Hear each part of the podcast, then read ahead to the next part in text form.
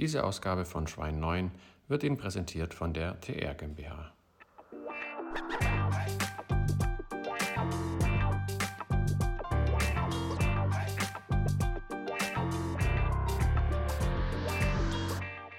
Herzlich willkommen zu einer neuen Ausgabe von Schwein 9, dem Podcast über Baukultur und mehr. Hier unterhalten wir uns mit Menschen, die wir interessant finden und beginnen jeweils mit der Frage, was ist für Sie Baukultur? René, ich, so wie ich uns zwar erkenne, ist es, ähm, ist es schnell wie sonst beim Frühstück. Äh, lass uns schnell die Welt retten und die ja, genau. Stadtplanung von, von, von, wie du sagst, 5000er zum 1 zu 1 umsetzen also das war, das war letztendlich tatsächlich, ich hatte zwei, zwei wirklich, also Großinvestorengespräche, also Menschen, die mal so über 50 Millionen und darüber hinaus äh, frei verfügbare Summen haben, mit denen sie halt eben jetzt gerade wie mit der Einkaufstasche durch die Lande ziehen. Und ähm, der einen Dame habe ich dann gesagt, naja, wir sind die Lobby zur Weltrettung, so wie Markus Müller, unser Präsident bei der LVV. Und ähm, das fand ich dann interessant, wie dann zuerst mal so eine Schocksekunde, dann kurz überlegen, dann habe ich das Stichwort gegeben, eben 40 Prozent der Emissionen sind halt eben unser, mhm. auf, gehen auf unser Konto mhm. ähm, in der Bauindustrie. Und wenn man da jetzt halt was macht, dann ist halt schon unheimlich viel gemacht. Mhm. Und ähm, und dann äh, ist dann wirklich ein, ein, eine sehr, sehr gute Diskussion entbrannt. Und äh, ja. diese Diskussion ging dann tatsächlich dahin, dass diese, diese Investorengruppe wirklich nach wahrhaftigen Projekten sucht, die nachhaltig sind. Und eben sie selber merken, in welchem Dilemma sie stecken, dass sie halt natürlich für ihre Mitarbeitenden eine Rendite erwirtschaften müssen. Mhm und auf der anderen Seite halt eben auch ein bisschen die Welt retten wollen mhm. und dass, dass sie eben noch kein Projekt gefunden haben, wo das zusammenpasst.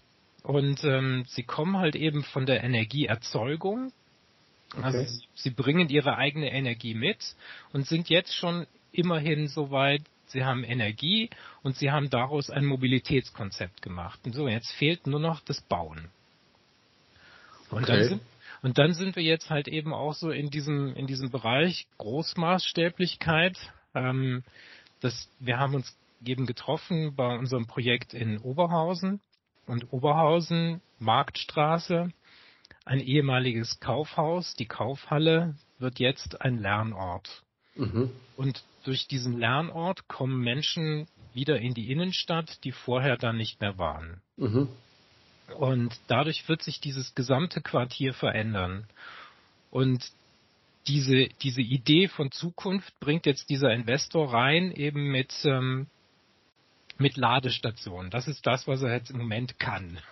Also er hat Strom und, ähm, und hat Lademanagement und damit mhm. kommt er jetzt halt eben da rein und das Gebäude gehört ihm jetzt und ähm, jetzt kommt das Lernen und das Laden und Energie und Mobilität kommt jetzt so zusammen und jetzt geht's halt eben ins Bauen. Und äh, das fand ich dann sehr schön, weil wiederum unser Kontakt, die Leiterin dieses Zentrums für schulpraktische Lehrerinnenausbildung in mhm. Hohenhausen, so heißt es ja im Neudeutsch, ZFSL, die ist politisch auch gut vernetzt und hat diese Investoren, die sich ja, ja angemeldet hatten zum Richtfest, dann halt eben gleich zum Vortermin ins Rathaus geholt. Okay, cool.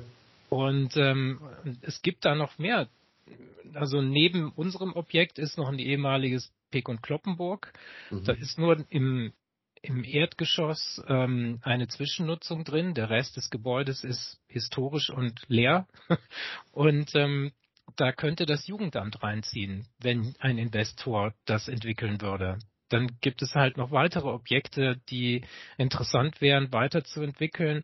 Und so wird jetzt plötzlich aus dieser Idee, da kommt Lernen in die Stadt, da kommt jetzt noch mehr. Talentschmiede ist da ein, ein Stichwort. Das, das Arbeitsamt von Kühn Malvezzi mit einem ähm, Vertical Garden auf dem Dach. Ähm, plötzlich werden aus solchen einzelnen Elementen durch eine große Idee etwas noch Größeres. Und das meinte ich eben mit diesen Maßstäben. Mhm. Ich hätte, ich hätte vorher nicht die Worte gehabt wahrscheinlich und auch nicht diese, diese Umsetzung von unserem Maßstab, wie Menschen miteinander umgehen, mhm. wie gehen Menschen in einer Stadt miteinander um und was brauchen die dann für Ermöglichungsräume, um tatsächlich das zu tun, was sie am liebsten tun, nämlich zusammen sein in einer Stadt. Ja. Und ja, das. Ist, das ist toll. Ja, das finde ich super spannend. Und also, dass sich das einfach auch, wie du sagst, dass sich das von, von einer Idee, von einer speziellen Idee aus ermöglicht und, und weiterentwickelt. Wie so eine, so eine Galaxie, will ich gerade sagen, ich weiß gar nicht warum. wie so eine explodierte ja, Galaxie. An, ich habe ja, so ein ja. Bild im Kopf von so, einem, von so einem Hubble oder wie das neue Mikroskop heißt. Ähm, ja, es zieht sich an, es entwickelt sich, es ent entwickelt sich weiter und, und aber spannend, dass du sagst, was man braucht, ist ein Investor.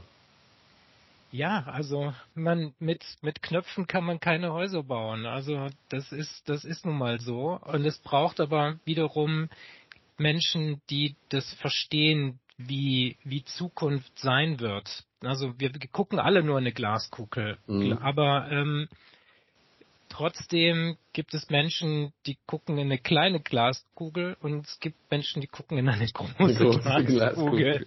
Und in der großen Glaskugel ist der Horizont weiter.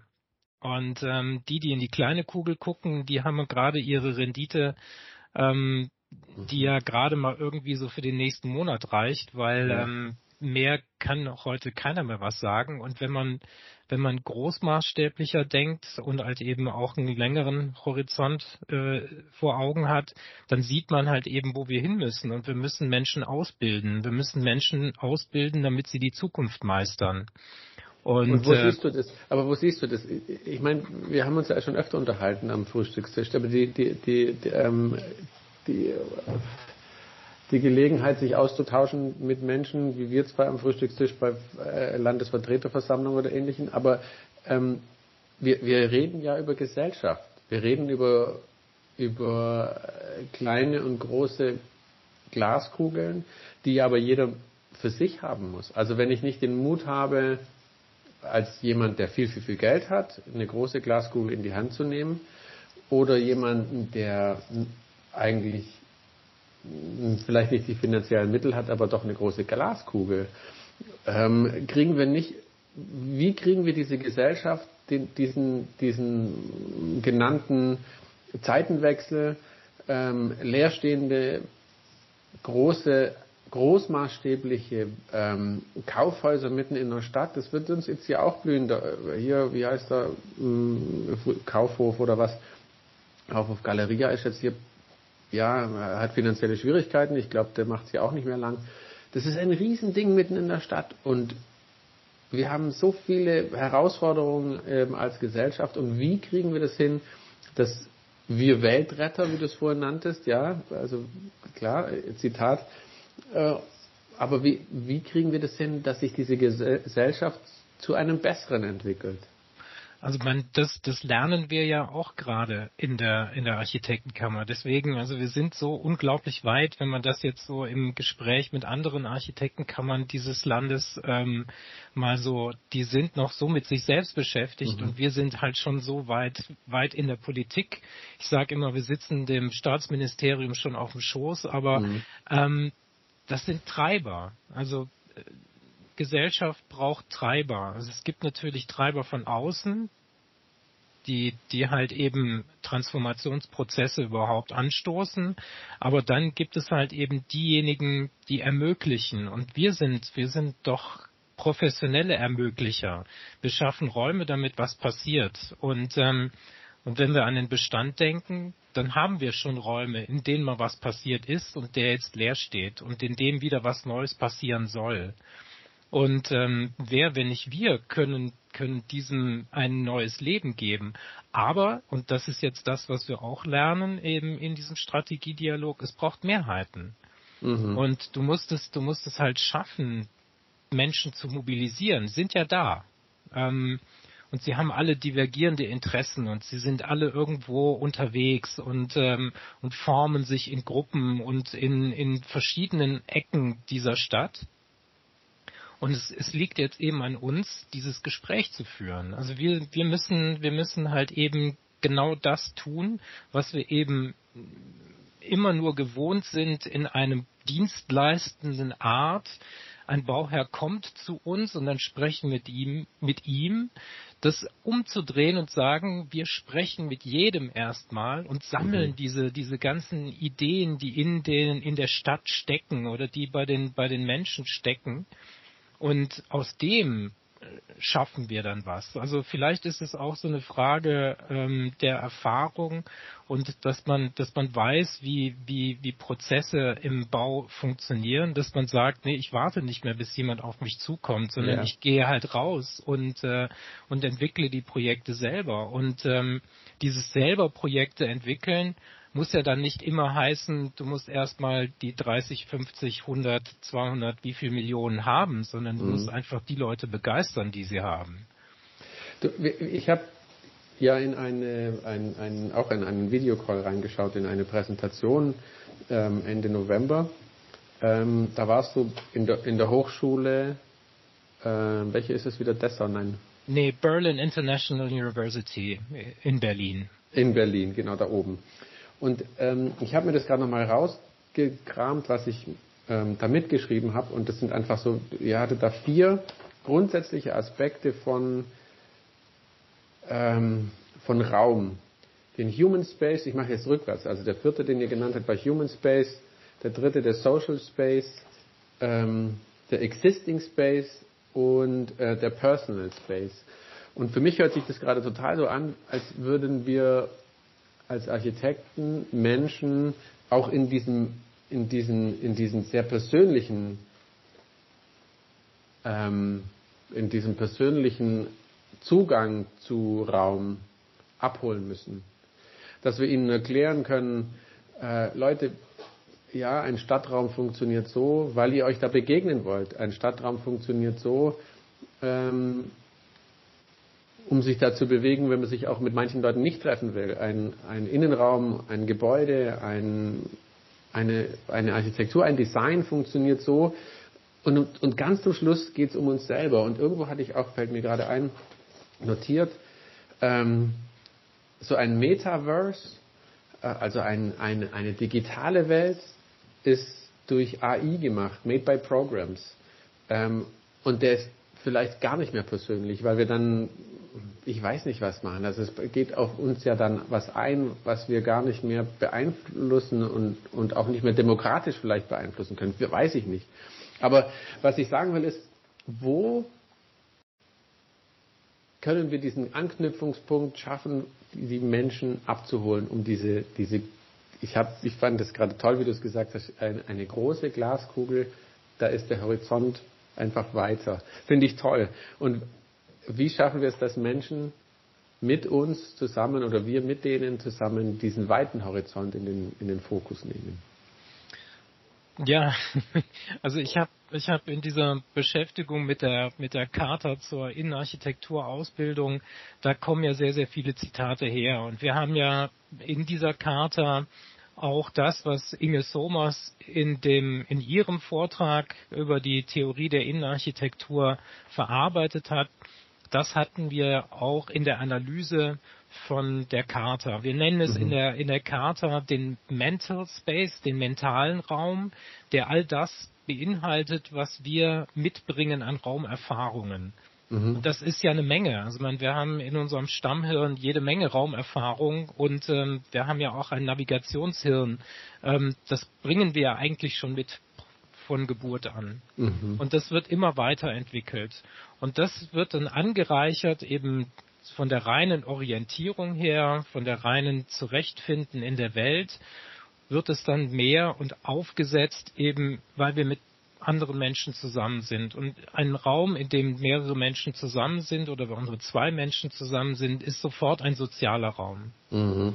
Er, ermöglicht Kommunikation oder er verhindert Kommunikation oder er befördert eine ganz bestimmte Kommunikation oder er verhindert eine ganz bestimmte Kommunikation. Also deswegen, jeder Raum wirkt auf den Menschen wiederum ein und schafft einen perfekten oder einen imperfekten mhm. sozialen Raum. Und alles das, was wir eigentlich als Architekten aller Fachrichtungen immer betrachten, zuerst ist immer der physische Raum. Mhm. Und es ist immer performativ. Ja, was soll der können? Wie soll der aussehen? Was für eine Wandfarbe hat er? Mhm. Ähm, ist es ein Mauerwerk? Ist es ähm, Stroh? Ist es weiß nicht was? Mhm. Und wir müssen aber immer zuerst vom Menschen aus denken. Und wenn wir vom Menschen aus denken, dann sind wir eben sehr schnell auch dabei, den Menschen kennenzulernen oder mhm. ihn auch kennenlernen zu wollen. Mhm. Und je mehr wir über diese Menschen kennen oder über die Menschen wissen, wie sie sich untereinander und miteinander beschäftigen, dann ist es einfacher, dann halt eben auch Angebote zu machen. Weil du hast gesagt, wie kriegen wir die Leute dazu, dass sie eben in eine groß, große Glaskugel blicken oder eben ihren Horizont weiten. Das schafft man halt eben durch sehr, sehr offene, offene Fragenstellungen. Weil wenn du die, die Leute fragst, das ist dann so dieses Henry Ford Zitat, ähm, wenn du die Leute fragst, ähm, wie wollen sie halt eben schneller von A nach B zu kommen, dann haben sie schnellere Pferde verlangt, mhm, aber nicht mhm. ein Automobil, weil das kannten sie noch nicht. Mhm. Und, ähm, und so ist es halt auch in den partizipativen ähm, Formaten. Du kannst nicht Fragen nach Dingen stellen, die sie Leute nicht kennen können, sondern du musst halt sie woanders abholen und sie dann eben mitnehmen auf eine Reise. Und dann wird auch der Horizont größer. Ja, wenn du, wenn du in deiner kleinen Höhle bist, dann ist der Horizont gerade bis zum Eingang. Und wenn du in die Welt hinausgehst, dann wird er weit. Und genau so ist es. Wenn du es nicht selber gehst, dann muss dich jemand an die Hand nehmen, aber eben mitnehmen und nicht mitzerren. Ja, ja also ja. das ist dann halt eben so der Unterschied, dass man ähm, ja, dass man gerne mit jemandem mitgeht, wenn die, Geschicht, wenn die Geschichten stimmen, wenn das Miteinander stimmt, mhm. wenn das soziale Umfeld stimmt, als wenn ähm, ja du halt irgendwo in eine kalte Straße gezerrt wirst oder eine kalte Gasse oder so ja. etwas. Also deswegen ähm, gibt es viele, viele Ebenen der Kommunikation, die wichtig sind, damit so ein partizipativer Prozess funktioniert. Und der ist immer anders. Jetzt sind wir ein Stück weit gestartet, auch mit der Frage, ähm, die unterschiedlichen Maßstäbe innerhalb der Architektenkammer. Wie erlebst du das ähm, als jetzt ein, ein Vertreter der, sagen wir mal, kleineren Gruppe der Innenarchitekten? Ähm, wie sehr ist es denn andersrum? Also wenn du sagst, du erlebst jetzt von, den, von der anderen kleineren Gruppe der Stadtplaner dieses ganz, ganz großmaßstäbliche und du kommst jetzt aus dem 1 zu 1 Detail und diese große Masse an Hochbauarchitekten, die sagt, wir bauen ein Haus, toll. Ähm, und, und, wie träge ist es? Also ich, ich, darf dir ein Beispiel noch beinahe in den Mund legen. Ähm, wir haben uns unterhalten und du hast erzählt von einer Idee, die du in einem Projekt gebracht hast, nämlich lass uns bei einer Tiefgaragenrampe, die außerhalb eines Gebäudes mitten irgendwie in, im Innenhof von Gebäuden liegt, anstatt einer Überdachung einfach ein Atrium, eine Sitztreppe machen. Und ich finde diese Idee so genial, dass ich sie am liebsten äh, in jedem meiner Projekte jetzt äh, anwenden möchte. Und, und das sind ja so Maßstabsunterschiede. Und das ist dieses Menschliche, zu sagen, wir machen da, ja klar ist es funktional richtig, ein Dach über eine Tiefgaragenrampe zu machen, aber warum denn nur das? Und das finde ich so spannend und wertvoll, eben, sagen wir, für mich auch als Hochbau, im Wesentlichen Hochbauarchitekt, ins noch, ich weiß nicht, kleinere, wir behaupten ja immer alle, wir könnten das alles, aber ich finde es einfach spannend. Also gerade, also jetzt im Richtfest war das das Thema schlechthin. Also ähm, man hat das dann auch gemerkt, der Investor selber hat das ähm, in seiner Rede als Beispiel für diese Gemeinschaftlichkeit und diese Zusammenarbeit mit der mit der Leiterin des Instituts, mit, mit uns, mit dem Architekten, dem Hochbauarchitekten und allen auch den Handwerkern, weil die mussten ja auch mitgehen. Sie hatten ja mhm. schon die halbe die halbe Überdachung gebaut. Also die, die Bewährung war zumindest schon mal da und die mussten sie ja auch zurückschneiden und, ähm, und da ist es genau dieses Moment. Du musst die Leute mitnehmen und du musst ihnen diese, die müssen diese Vision auch finden. Mhm. Die müssen den Mehrwert erkennen, dass das, was sie jetzt schon gemacht haben, dass das auch einen Wert hat. Ja, es war eine gute Handwerksarbeit, aber es ist jetzt noch besser, wenn sie das jetzt wieder zerstören, im wahrsten ja. Sinne des Wortes, um noch was viel, viel Besseres zu machen. Und wenn sie mhm. das erkennen und auch erkannt haben, dann haben sie das jetzt alle gemacht und jetzt sind alle stolz wie Bolle. Ja, also mhm. die haben sich da alle auf diese, diese, diese jetzt noch Rampe gestellt, ähm, haben Fotos gemacht, haben das begriffen, dass das hintereinander geht, ja, dass man, dass man jetzt etwas hat, was vorher nicht da war. Mhm. Das war, und die, die Leiterin hat das so schön gesagt, immer wenn sie da an diesem, an diesem Bewährungseisen vorbeigegangen ist, hat sie dann alle Leute immer gefragt, was ist denn da drin? Und dann haben die gesagt, nix. Luft. ja, da ist nix, ja, es ist ein Dach, ja, es ist nix. Und, und jetzt ist Raum. Mhm. Ne? Vorher nix, jetzt Raum und jetzt sogar noch ein Ermöglichungsraum, der ja, was, was der noch alles bieten wird, wie viele mhm. Menschen sich da treffen werden, ähm, welche Gespräche dort geführt werden können. Das gäbe es alles nicht. Mhm. Und das ist halt eben wenn du Bestand als ja, wie so ein, wie so ein, wie so ein Forscher geht man da durch und man sieht halt eben Möglichkeiten von Räumen, aber Räume eben im Sinne von Nutzbarkeit, mhm. eben nicht, nicht von, von, von Selbstlosigkeit. Also man, mhm. das ist, deswegen, du hattest da auch ähm, Architektur, Kunst, ja oder nein gefährlich, sehr gefährlich, ja. Also wenn, wenn, wenn, wenn Architektur in einem Maßstab von, von, von, von Großmaßstäblichkeit und von, von, von Investitionen in die Millionen, wenn das zu Kunst wird, dann äh, ist es halt eben schwer, dann eine Bewertung zu haben, ja, für wen ist es dann die, die mhm. Kunst, ja? Ist es, ist es wert, so etwas zu haben, um es anzuschauen, oder ist es tatsächlich dann zu gebrauchen? Wenn es gebraucht wird, ist es Gebrauchskunst? Ist das dann Kunst? Mhm. Also deswegen der, der Begriff ist schwierig. Ähm, man, es kann Architektur ist baukünstlerisch wertvoll. Das, da ist Kunst auch dabei, aber das hat einen anderen, eine andere Konnotation, mhm. weil es ist immer der Gebrauch. Du kannst dich Architektur nicht entziehen. Dafür ist sie einfach zu groß. Ja. Ja, also und großmaßstäblich. Mhm. Und daher ist die Verantwortung bei der Architektur Kunst zu sein eine andere, als wenn ich jetzt halt eben ein Tafelbild mache. Das ist mhm. mal was anderes. Aber mhm. auch da sind die Übergänge natürlich fließend. Also man, Kunst ist ja ein sehr, sehr weiter Begriff. Deswegen, ähm, das, das ist eine eigene, das ist ein eigener Podcast. Ja, das war mein anderer Ich sag Holz oder Beton? Holz. Holz. Ähm, Intuition oder rational? Intuition, ganz klar. Ganz klar aus dem Bauch Wobei, raus. wenn das, wenn das, wenn man dann halt eben wieder das Gehirn ähm, nimmt, das ist eine auch so ein, so ein, Schlüsselerlebnis, wie, wie funktioniert Kreativität. Mhm. So, jetzt kommen wir auch noch auf Bücher.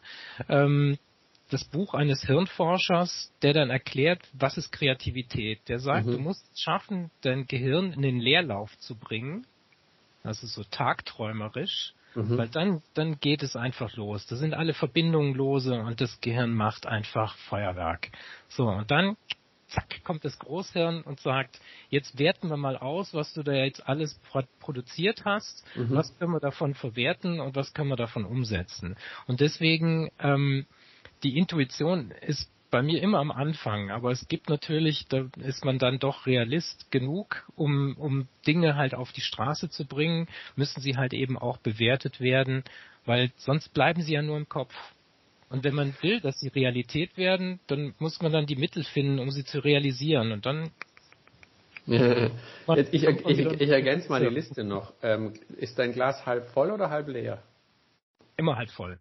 Immer halb voll, ja, das würde das ergänzen. Also die sozusagen deine, wenn du jetzt sagst, die Tagträumereien, deine Intuition kommt zu irgendeinem Punkt und jetzt schmeißt du das dem, dem deinem Großhirn, äh, dem Fraß vor und das Großhirn sagt, oh, da gibt's schon auch Risiko, das ist also bei circa 50 Prozent. Ähm, machst du es dann noch oder eher nicht? Also, wenn, ähm, sagen wir mal so, ähm, mit dieser Einstellung wird man nicht reich, aber man, man lebt glücklich. okay. Ja, du, ich weiß, bin mir nicht sicher, ob man nicht, ähm, wenn man das halb leere Glas doch öfter sieht und sich eben nicht traut. Mein Motto ist ja ganz schnell auch mal zu sagen, äh, machen, es könnte ja gut werden. Gut werden, genau. Das wird ähm, jetzt, das wird jetzt so oft zitiert, das kannst du dir gar nicht vorstellen. Ehrlich? Ja. Ja, und da, und da klar, und da ist ein, ein Risiko dabei. Und äh, wenn du meine Frau fragst, die macht nicht, äh, die, die, die würde mir wahrscheinlich in den Mund legen, dass, dass, dass ich noch bei 40 Prozent leerem Glas, also eher, eher unterm Strich, immer noch sage, komm, wir machen es trotzdem. Äh, also ja, mal gucken, wie gefährlich sowas ist. ja. Der auffällig oder unauffällig? Das ist jetzt eine, eine gute Frage. Also da man ja nicht für sich selber was macht, also ich bin selber auffällig, aber ich kann auch mal unauffällige Sachen machen. Geht, also schaffst du. Und äh, Baustelle oder Büro? Baustelle. Also vor allen Dingen im Ausland, weil da gibt's eigentlich nur Baustelle. Da gibt's gar kein Büro. Da ist Nee, weil da ist man, da macht man das, was man, was man gerade findet. Also deswegen so dieses, diese, dieses, der, der, der Architekt als Trüffelschwein ist mhm. schon ganz gut, weil du gehst halt irgendwo in ein Land und du weißt eigentlich nichts, was du da findest. Ja, also mhm. wir sind ja in der Wüste unterwegs ähm, in, in Ägypten und ähm, und du suchst Materialien und dann suchst du Techniken und du hast Handwerker, du hast Leute um dich herum und dann entsteht was. Und, ähm, und dann gehst du nach Hause, zeichnest einen Plan und dann bringst du den mit und dann hast du den in der Hand und dann wird doch wieder alles anders, aber du hattest irgendwas, worauf du dich verlassen konntest. Ist, wenn, wenn, es mal abweicht, kannst du immer gucken, wie hätte es denn sein sollen. Also mhm. ähm, ich freue mich darauf. Ähm, in der dritten, dritten Januarwoche geht's wieder dahin, nach ja, fast drei Jahren Pause. Und ähm, dann geht's um ein panasiatisches Restaurant. Und ähm, das dürfen wir jetzt Wüste. mit naja, also mein Ägypten ist halt fast alles Wüste. Also mein, wir haben das Rote Meer, also zwischen dem Roten Meer und dem und dem Nil ist halt Gebirge und und ein Stück Sand und dann gibt es halt eben, wenn man da Wasser drauf tut, wird's auch grün, aber eigentlich ist schon Wüste. Also aber ein Ferienresort hat halt eben viel Wasser, auch Grauwasser, auch eine eigene eigene Quelle gebohrt ähm, in unserem Resort. Also haben wir es schon auch grün, aber letztendlich hinterm Haus ist Wüste. Liste. Cool. Und, ähm, und das wird, wird, wird halt entwickelt. Und, äh, und das ist das Schöne. Man geht da mit dem Investor einfach, äh, ist man eine Woche zusammen und dann werden Dinge überlegt und dann werden halt von den 100 Prozent, die man dann halt eben frei assoziiert, dann halt eben auf 40, 50 Prozent umgesetzt. Und mhm. das dauert manchmal Jahre, manchmal geht's also vom einen Morgen zum anderen, das ist schon atemberaubend. Und dann geht's nach Kairo in den Bazar oder in, Handwerksgassen oder in Steinbrüche oder sonst was und dann werden Materialien ausgesucht und, und, und Sachen bestimmt. Das ist toll, ja. Jetzt ähm, springe ich ein bisschen. Ähm, äh, ich habe auf der Liste noch Warum Spa-Architekt. Da, ich vermute, dass es bei, dem, bei den Hotels und in, dem Resort auch um den Wellnessbereich dann da geht, in dem, dem Besonderen. Da bist du ja tief drin. Alles fängt mit dem Wasser an. Also Wasser okay. ist, ein, ist ein Element, das, ja, also ich sag mal, es gab mal so eine Initialzündung. Da haben meine Eltern mir eine, eine Busreise nach Istanbul geschenkt. Okay. Ich wusste zu diesem Zeitpunkt noch nicht, dass eine zehntägige Reise darin besteht, dass man sechs Tage im Bus ist und, und, und, drei Tage in Istanbul. Aber ähm, diese drei Tage habe ich genutzt, um ein, ein Hammam zu besuchen, mhm. das Kajavoglu Hammami. Und ähm, da habe ich gesagt, wenn ich mal groß bin, will ich sowas bauen. Mhm. Und es hat dann zwar schon ja, sagen wir mal 20 Jahre gebraucht, bis dann irgendwie das erste Dampfbad dann gebaut war. Aber ähm, das hat mich nicht losgelassen. Diese, diese Art der Sozialität des, des heißen Dampfs oder eben Menschen, wie, wie die zusammenkommen, was das für eine, für eine gesellschaftliche Ebene ist, wenn man alle nackig im Dampf sitzt oder in der Sauna oder sonst irgendwas und wie, wie befreiend das ist und was das alles bieten kann. Und, ähm, und aus diesem, diesem Schlüsselerlebnis heraus haben wir dann halt in unserem Büro eigentlich an vielen Ecken dieser Welt solche, solche Anlagen gebaut und das schrillste war natürlich auf der Insel Tetiaroa von Marlon Brando ein Bad halt äh, oder ein Spa in den Kokoshain zu bauen. Wow. Und ähm, und das ist das ist halt eben so, wenn du wenn du so rückblickst, ne, dann siehst du immer so, das war doch ganz klar, also der trifft den und der trifft den und mhm. dann war das und so hat man das alles wieder schön auseinander und zusammengedröselt und so kam das zusammen, aber wenn du da drin steckst, weißt du natürlich nicht, wie es da weitergeht. Ja. Also, und ob du jetzt das auch die richtige Entscheidung war, zu sagen, ja, wir setzen jetzt alles auf eine Karte und gehen nur noch mit einer Kosmetikmarke durch die Welt und die bringen uns in die tollsten Gegenden und wir knallen das eine nach dem anderen durch.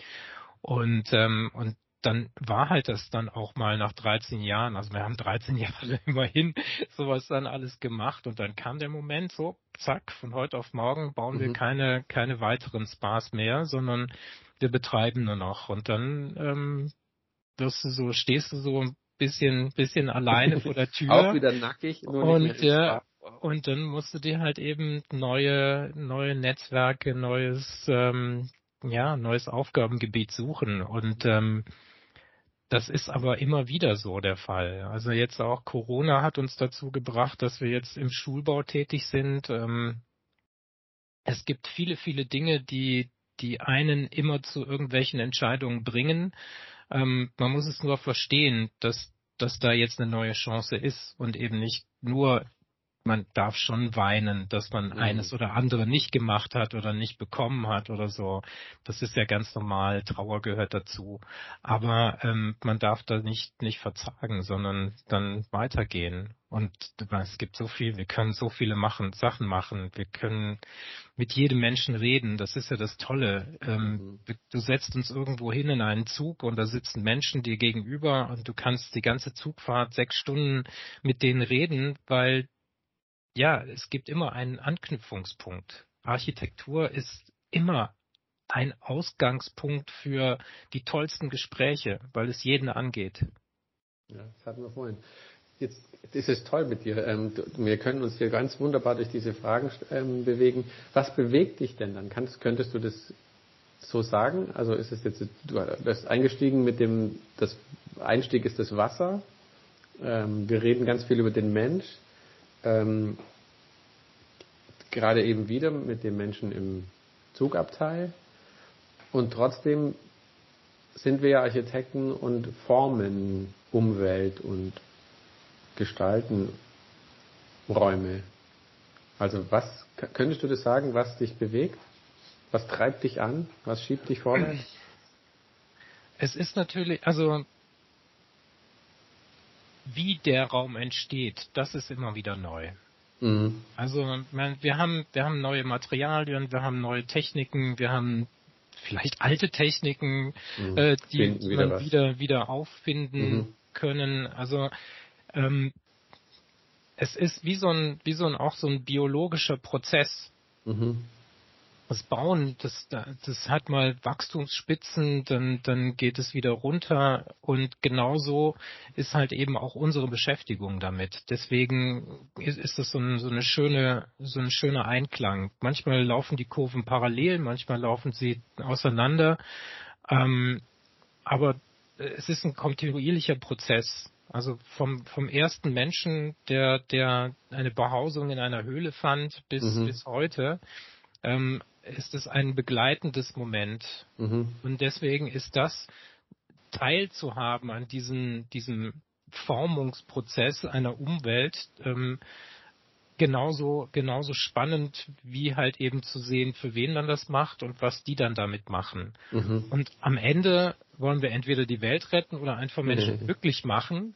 Und ähm, dieses Glücksmoment kann unheimlich lange andauern. Also wir haben jetzt sage und schreibe nach 27 Jahren den Anruf bekommen von einem Bauherrn, mhm.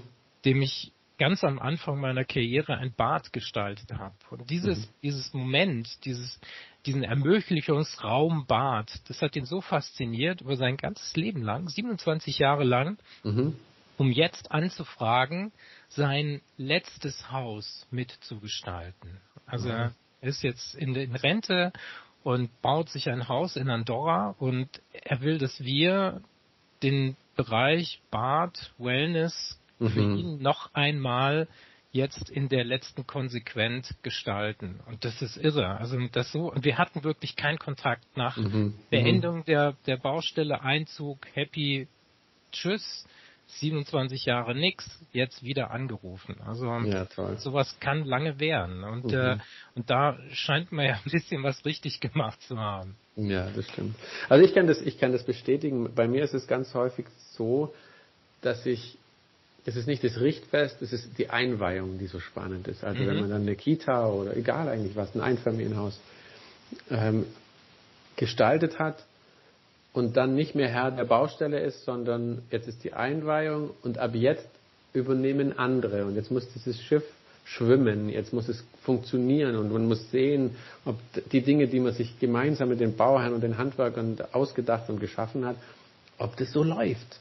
Und da geht es mir regelmäßig eiskalt den Rücken runter, weil ich dann immer denke so, wow, wow, ja, das funktioniert und da, genau da setzen sich die Leute hin und oh, hoppla, da kann man sich auch hinsetzen. Ist ja eigentlich spannend und das finde ich und das finde ich so bewegend und tragend und ja, also das ist so mein Suchtmittel. Das ist das ist mhm. das, wo ich denke, ja, deswegen mache ich es. Genau, also das ist ja, das ist ja dann auch wieder so ein so ein neues Buch. Ich habe ein paar Bücher sozusagen ausgesucht. Das ist von Simon Sinek. Gemeinsam mhm. sind wir besser. Und ähm, in seinem seinem Standardwerk, besten Werk, The Golden Circle, zeigt er, du musst immer die Frage stellen, warum? Warum mhm. stehe ich jeden Morgen auf? Mhm. Warum mache ich das?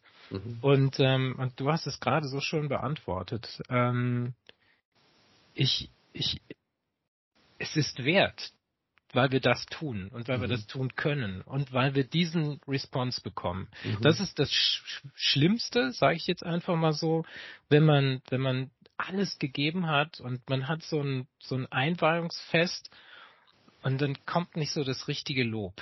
Mhm. Wow. Ja, das, ganz schlimm fehlt was. Ganz dann schlimm. fehlt was. Und es ist nicht wert zu füllen. Ja, mhm. dann, können, dann kann auch irgendwas was sein, aber in mhm. dem Moment, wenn das dann nicht kommt, dann, ähm, dann kommen die Selbstzweifel. Das mhm. ist ganz zerfleischend. Also mhm. deswegen, ähm, das ist ganz wichtig, dieser Moment, dass man sieht, dass es adaptiert wird, dass die, dass die Menschen da genau das verstehen, was man da hineingegeben hat an mhm. Energie, dass die die aufnehmen und mhm. Ähm, und dass dann aber auch dieses Lob kommt oder der Applaus auf der Bühne oder irgendwas. Ja, ja. Also das ist, das ist total wichtig, genau. Ja, ja da gebe ich dir voll recht. Ähm, aber ich kann dir mehrere noch. Was genau, noch? genau. Das ist, also man sieht das hier, das ist schon ganz abgegriffen. Words of Reuse. Genau, 50 Words on Reuse. Das ist meine Bibel, weil ähm, der Autor Graham Brooker, den ich sehr, sehr schätze, ist mhm. äh, Professor an der Royal British Institute of Architecture mhm. und, und äh, lehrt dort Innenarchitektur. Ähm, hier, das ist seine oh. Widmung.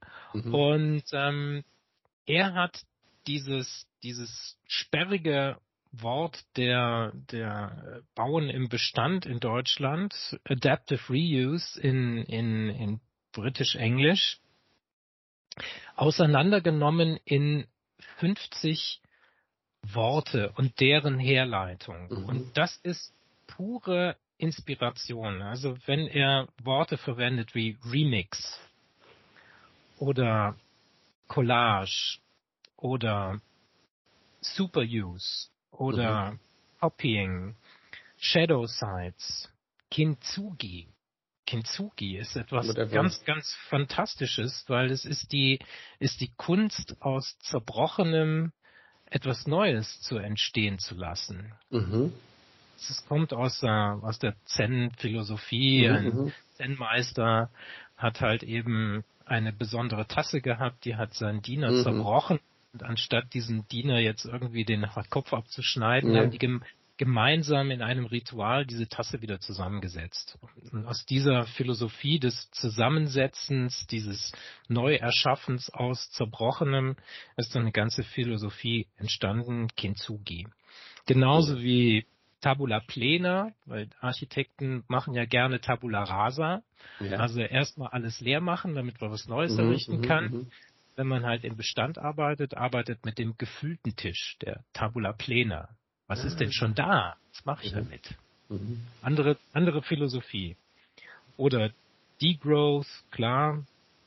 Ähm, Hacking ist auch ein wunderbares Wort für, für den Reuse. Also was mache ich mit den Dingen, indem ich sie verändere, indem ich andere Wesenheiten hineinbringe, wie funktionieren ja. die dann? Also gehackt.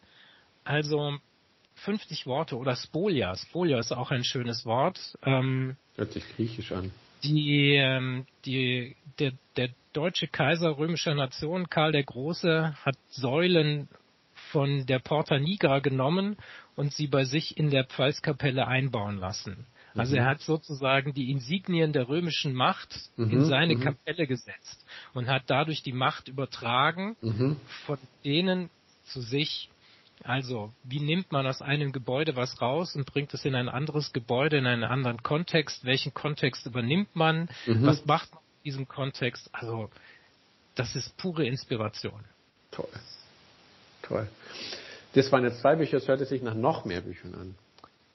Nee, das war jetzt so, das, das, war jetzt, das, das war jetzt, das war jetzt das, die, die, die mich, also die liegen ja auch hier rum. Ähm, es, es liegen noch andere Sachen hier rum, also auch mein mein Buch, in dem ich selber was geschrieben habe hier. Urbane Mobilität als Schlüssel für eine neue Gesellschaft. Oh wow.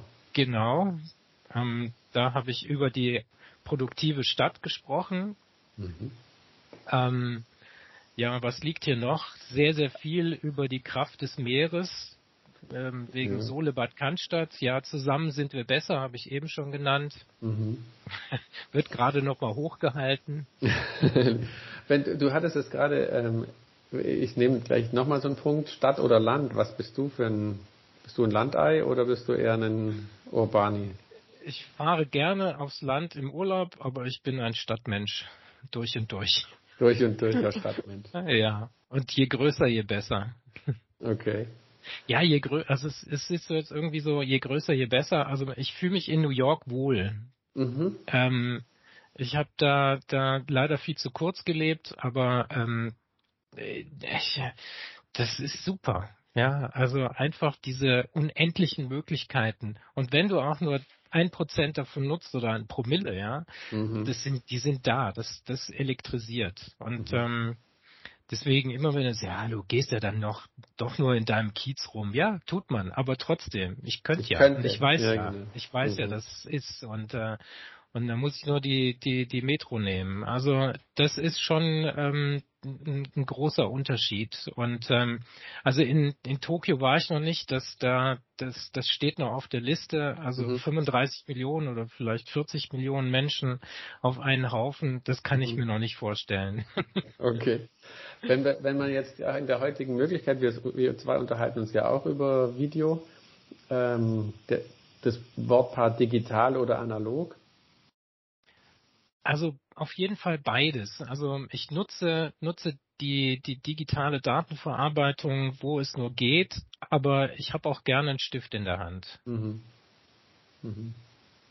Also ich, ich kann, ich kann nie, also das, da habe ich Schwierigkeiten jetzt mit so einem, mit so einem Stift der, der eine, eine digitale Linie produziert, auf dem Tablet zu schreiben, das fühlt sich komisch an. Also es, ich brauche, dass so mein, mein dicker Kugelschreiber in das Papier eindrückt mhm. und da eine Linie, die immer anders ist, erzeugt und das haben wir noch nicht. Wahrscheinlich gibt's das auch schon irgendwie in einem teuren ja. Tablet mit, mit Drucksensor.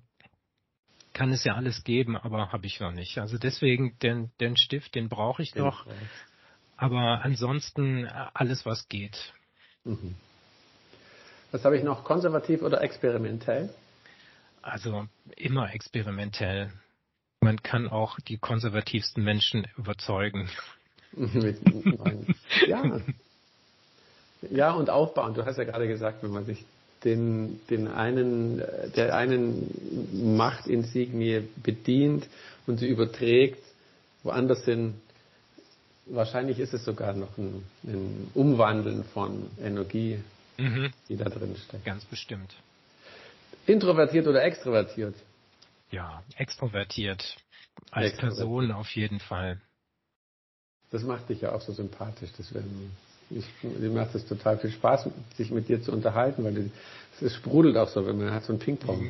Ja, das ist, das, das ist, das ist etwas, was, also man, es heißt ja so, so, ein, so ein Spruch, ja, wie man in den Wald hineinruft und, ähm, das ist das, was, was ich so, so toll finde an so im, im Zug gestrandet sein, ja. Also man, mhm. Züge haben ja mittlerweile nur Verspätung, also oder, oder viel Verspätung. Das heißt, es gibt immer so, so die Nacht nach einem Termin, wenn man jetzt so von, von Oberhausen zurück nach Stuttgart fährt, spülen sich so, so Menschen im, im Restaurant zusammen, ja. Also mhm. die, die haben auch einen langen Tag gehabt und, äh, und die sitzen jetzt da alle da und dann hast du eine andere Situation als in, in einer Kneipe oder so, in einer mhm. Bar, ja. In der Bar, da musst du dich ja schon aktiv zu jemandem setzen und es hat dann mhm. immer dieses Bar-Setting. Aber im Zug ist es halt alles im Fluss, ja. Es mhm. bewegt mhm, sich mhm. auch so, Leute kommen und gehen und dann setzt sich jemand hin und dann zack, den, den zu knacken, ähm, manchmal auch wirklich bewusst. Also ich habe äh, von, von, von, von Berlin nach Prag einer Frau gegenüber gesessen und ich wollte jetzt unbedingt mich mit der unterhalten. Und die, wollte, die wollte Nee, nee, die, die hat jetzt irgendwie gar nicht signalisiert, dass sie jetzt irgendwie für ein Gespräch offen wäre. Und dann habe ich sie einfach gefragt, ob wir uns unterhalten. Und dann hat sie zuerst Nein gesagt und dann hat sie eine Stunde fast ohne Pause geredet. Also ich kam gar nicht zu Wort.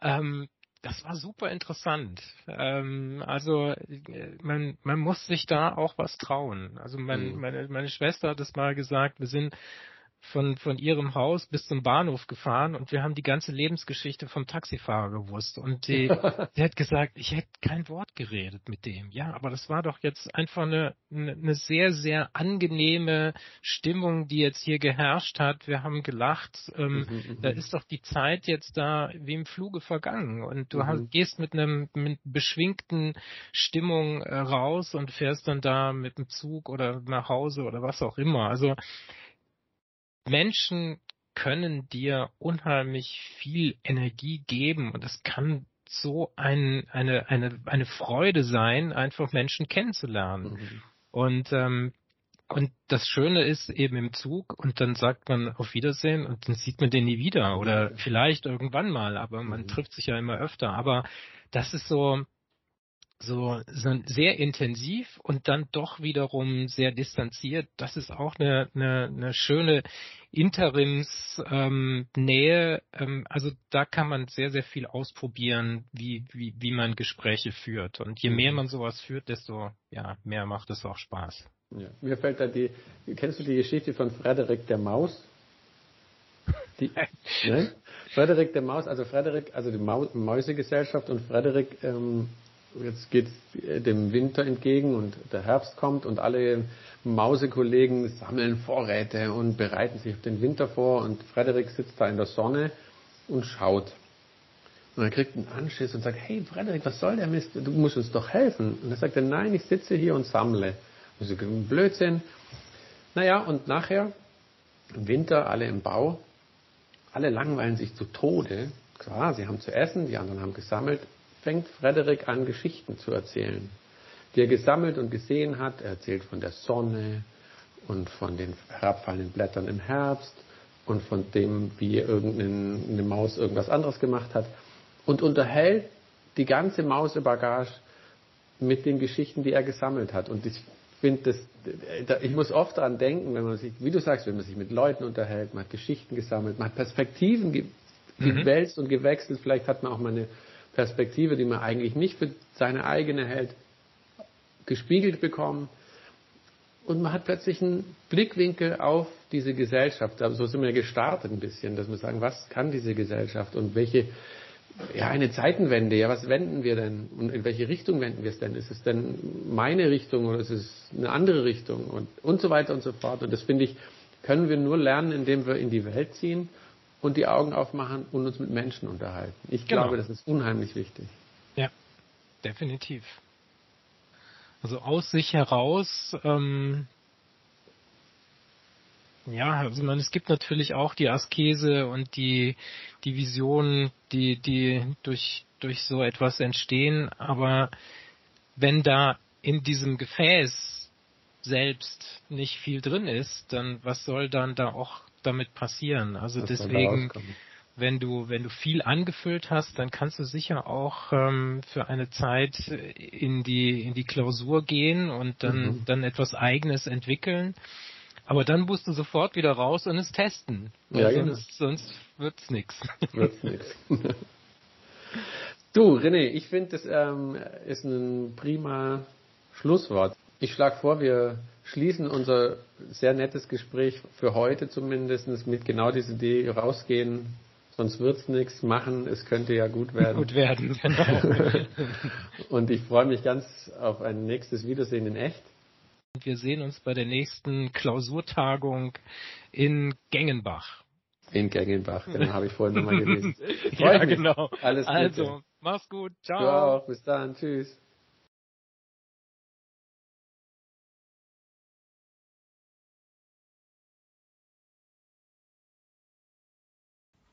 Der Schwein 9 Podcast ist eine Produktion der TR GmbH, Team Rano Architekten, Hack und Rano Architekten und Schwein 9, dem Treff für Baukultur und mehr. Neue Ausgaben gibt es immer Anfang des Monats.